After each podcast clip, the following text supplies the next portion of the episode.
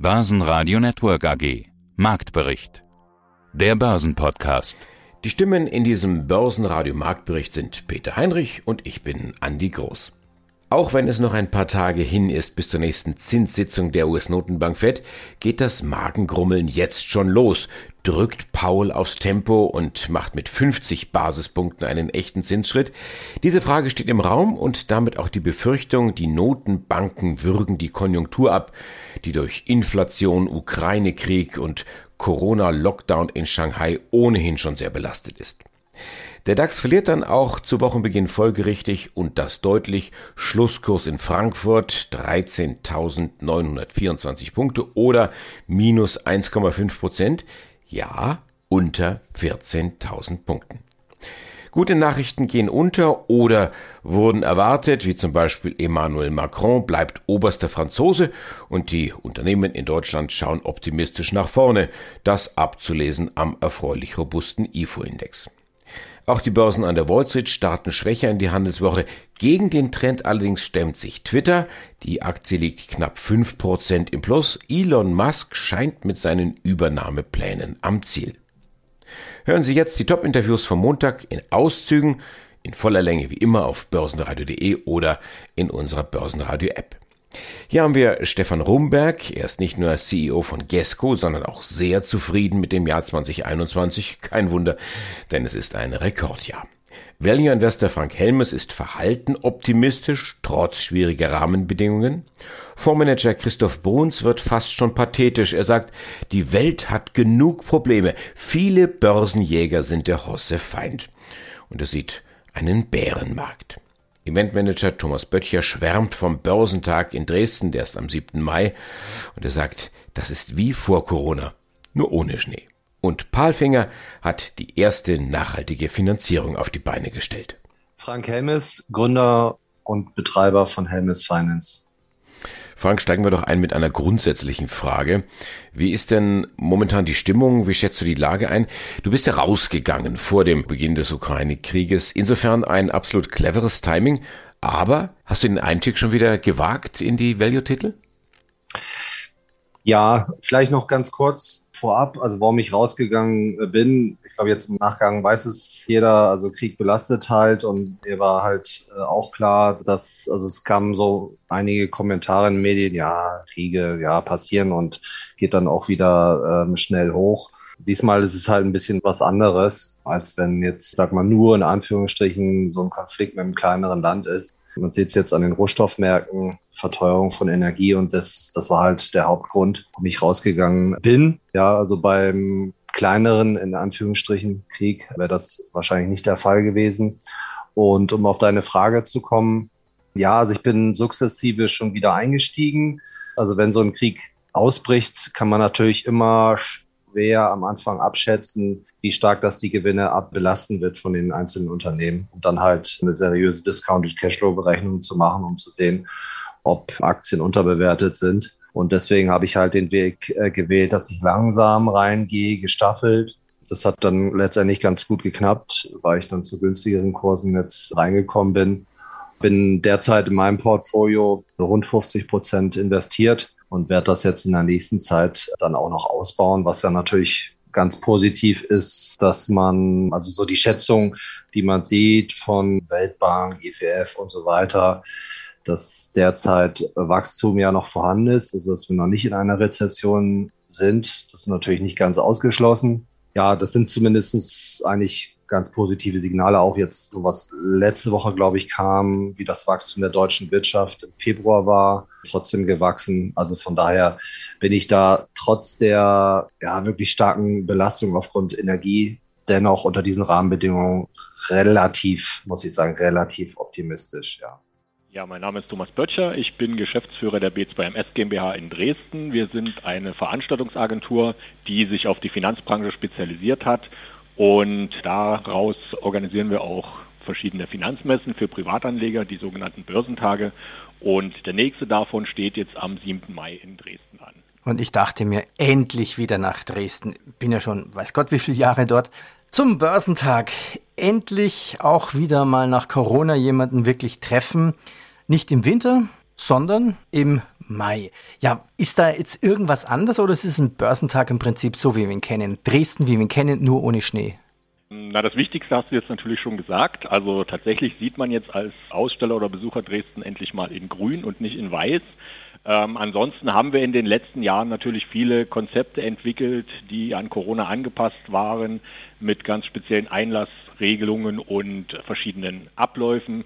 Aber diesmal ist wirklich die erste Veranstaltung nach zwei Jahren, wo wir sagen können, dass wir keine besonderen Auflagen haben, also tatsächlich alles wie immer. Es gibt kein 2G, kein 3G. Wir werden ein paar größere Vortragssäle benutzen, als wir das in der Vergangenheit getan haben, die auch ein bisschen lockerer bestuhlen. Und wir empfehlen die Nutzung einer Maske, aber ansonsten wird es keine Auflagen oder Zugangsbeschränkungen geben.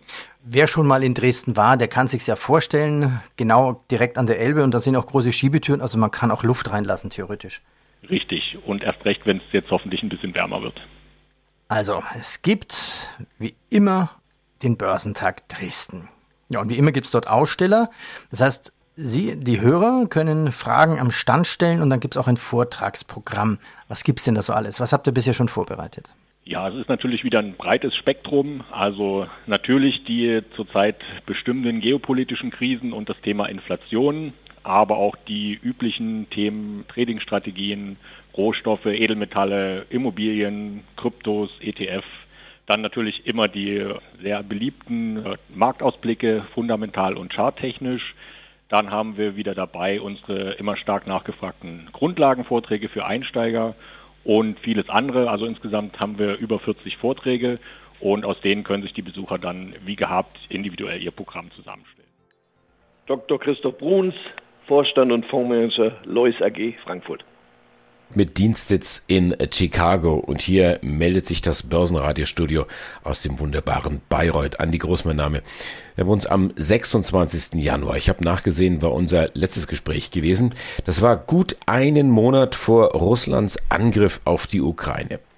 99 Prozent der Menschen dieser Welt hielten einen Krieg für unwahrscheinlich, ja vielleicht sogar ausgeschlossen. Auch ich zähle mich dazu, auch Sie übrigens. Sie formulierten seinerzeit, Russland hat keinen Vorteil von einem Krieg. Also Putin sah das offensichtlich dann anders oder sieht es anders. Warum macht er jetzt so einen Blödsinn? Warum macht er einen solchen Vernichtungsfeldzug? Ja, Herr Groß, jetzt äh, sehen wir ja, dass äh, ich recht hatte mit meiner Prognose. Er hat keinen Vorteil, wohl aber hat er gravierende Nachteile. Das einzige Problem ist nur, er ist paranoid. Da folgt er wahrscheinlich unserem Hitler. Und jetzt kann er nicht mehr zurück. Er ist betonköpfig. Es gibt nur noch einen Weg nach vorne und da wird er viel verbrannte Erde hinterlassen. Russland ist ja jetzt schon der Verlierer des Krieges, ungeachtet der militärischen Entwicklung. Und davon sind wir nun leider alle betroffen. Wie haben Sie denn reagiert, als Sie erkannt haben, der Betonkopf, der macht da ernst, dieser Bursche macht ernst. Sind Sie ruhig geblieben oder gab es dann doch ein bisschen Puls? Naja, äh, das ist nicht so eine Pulsangelegenheit, sondern zunächst mal muss man prüfen, was hat man eigentlich in seinen Portfolios. Wir hatten einen kleinen Anteil russischer Energieaktien, die ja immer sehr attraktiv waren in den letzten 10, 20 Jahren, weil sie gute Marktposition haben und eher vergleichsweise günstig. Das hat aber alles nichts geholfen, man kam nicht schnell genug raus. Und jetzt hat man eben eine stille Reserve ist aber nicht so schlachtentscheidend, sondern der Rest der Welt ist davon sehr wohl tangiert worden, wiewohl ich ja gedacht hatte, Anfang des Jahres, das große Thema dieses Jahres wird in Wahrheit die Zinswende. Die ist ja ausgerufen und vollzogen in den USA, zwar etwas zart und kosmetisch nur, aber immerhin vollzogen. Und ich hatte mich vorbereitet auf das große Jahr der Zinswende und es sieht so aus, als wären wir auch in ihm allein der Russlandkrieg, der Ukraine-Krieg überlagert alles. Was ist denn dann passiert mit Ihren Fonds zum Beispiel? Naja, wir sind ja breit aufgestellt. Wer global arbeitet, hat mancherlei Vorteile. Erstens hat man verschiedene Währungen, zweitens ist man in verschiedenen Branchen. Das ist nicht so schlimm. Also ist man seit Jahresanfang 10 Prozent im Minus. Denken Sie mal dran, wir haben einen Crash bei den Technologiewerten. Da gibt es minus 20 Prozent knapp in Nasdaq runter. Europa auch nicht gerade eine gute Saison. Die großen Gewinner sind im Zweifel Energie- und Rohstoffwerte gewesen. Da musste man viele haben. Ja, man konnte gar nicht genug haben sozusagen. Da haben wir einige, das, das geht und sieht ja auch nach wie vor ganz attraktiv aus. Also es wird ein Bärenmarkt, ja, das kann man heute schon sehen. Andererseits, mir tun eigentlich die Zinsanleger viel mehr leid, jedenfalls die, die langfristige Anleihen haben, denn da klingelt gewaltig. Jetzt kommen wir zu einem typischen CFO-Thema, also einem Finanzthema. Das würde ich gerne noch ansprechen. Sie haben jetzt im März die erste nachhaltige Finanzierung über Banken eingefahren. Die Summe ist erstaunlich, 170 Millionen. Wie definiert man denn eigentlich nachhaltige Finanzierung? Das ist ja im Prinzip das, was der Green Deal will, dass Firmen nachhaltig arbeiten und dass dann Finanzinstitute quasi einen Bonus geben vom Zinssatz quasi, wenn das nachhaltig ist. Wie ist das bei Ihnen mit diesen 170 Millionen? Für Balfinger war das, wie Sie angesprochen haben, die erste nachhaltige Finanzierung, aber es ist ganz klar, dass in Zukunft nachhaltige Finanzierungen die Norm sein werden und das gilt naturgemäß insbesondere auch für Balfinger. Wir haben unsere Nachhaltigkeitsfinanzierungen über 170 Millionen an zwei KPIs geknüpft. Zum einen an unsere Unfallrate. Das heißt, wir wollen ganz klar Unfälle in unseren Produktionsprozessen reduzieren und zum zweiten die Reduktion der Emissionen, der CO2-Emissionen. Das heißt, CO2-Emissionsziele sind das zweite Nachhaltigkeits-KPI. Und sollten wir diese KPIs nicht erfüllen, dann würde sozusagen der Zinssatz steigen. Würden wir die Ziele übererfüllen, könnte der Zinssatz sogar noch leicht sinken. Das heißt, das hat tatsächlich auch eine wirtschaftliche Auswirkung und äh, unterstreicht auch, dass wir einen Ansporn haben, diese Nachhaltigkeitsziele tatsächlich zu erreichen. Ich nehme an, Sie, Sie sagen jetzt nicht, welche Konditionen Sie haben, aber gehen wir davon aus, die sind günstig oder, oder, oder? Das war definitiv das beste Zeitfenster, das man haben konnte, wahrscheinlich auch für längere Zeit das letzte so attraktive Zeitfenster und dementsprechend sehen auch die Konditionen aus. Okay, und den Begriff, den Sie vorhin genannten KPIs, das sind also quasi Unternehmenskennzahlen, grob übersetzt. Was ich spannend finde, ist, dass Sie das auch mit ganz simplen Sachen, aber natürlich ernsten Sachen verknüpfen, wie, wie Unfallzahlen.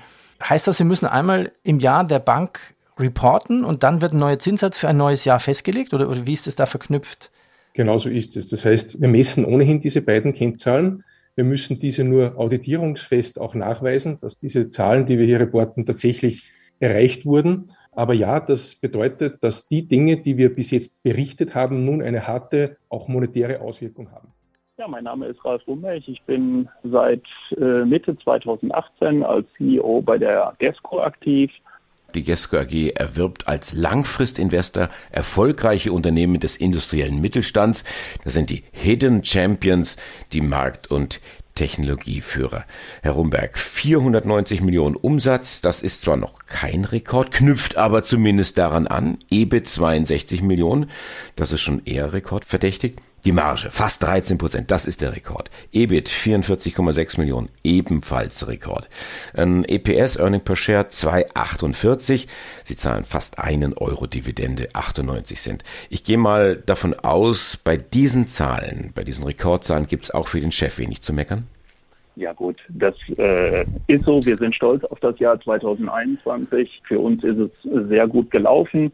Wir freuen uns natürlich, dass wir uns wirklich deutlich voranentwickeln konnten, dass wir letztlich fast auf allen KPIs uns äh, verbessern konnten. Und wir sehen natürlich auch nach vorne raus noch ausreichend Potenzial. Also von daher, wenn ich nichts zu meckern hätte, wäre das auch nicht gut. Ich sehe also immer wieder noch Verbesserungsmöglichkeiten und die wollen wir natürlich auch in den nächsten Jahren weiterheben mit unserer Strategie Next Level 25. Na, dann sagen Sie doch mal, wo sehen Sie denn noch die Haare in der Suppe? Wo können Sie sich da noch steigern? ja, Haar in der Suppe hört sich so negativ an. Äh, uns geht es ja eher darum, aus unseren Unternehmen langfristig Hinten Champions und das heißt Weltmarktführer zu machen. Und da sind wir mit vielen Unternehmen wirklich sehr konkret auf dem Weg. Das heißt, wir streben danach, international unsere Umsätze weiter auszubauen, unsere Geschäftsaktivitäten international weiter auszubauen und damit natürlich eine Umsatzsteigerung zu generieren und aus der Umsatzsteigerung heraus dann äh, schlussendlich auch eine schöne Ergebnissteigerung zu entwickeln. Und das ist unser Fokus auf der Seite, die wir im Rahmen der Next Level Strategie mit unserem Exzellenzprogramm verfolgen. Eines davon, wie gerade angesprochen, Markt- und Produktexzellenz. Und auf der anderen Seite geht es uns darum, mit OPEX für operative Exzellenz unsere Organisationen immer effizienter zu gestalten, um auch da immer wieder einen kleinen Schritt nach vorne zu machen und somit uns im Markt immer besser positionieren zu können. Börsenradio Network AG Marktbericht. Der Börsenpodcast.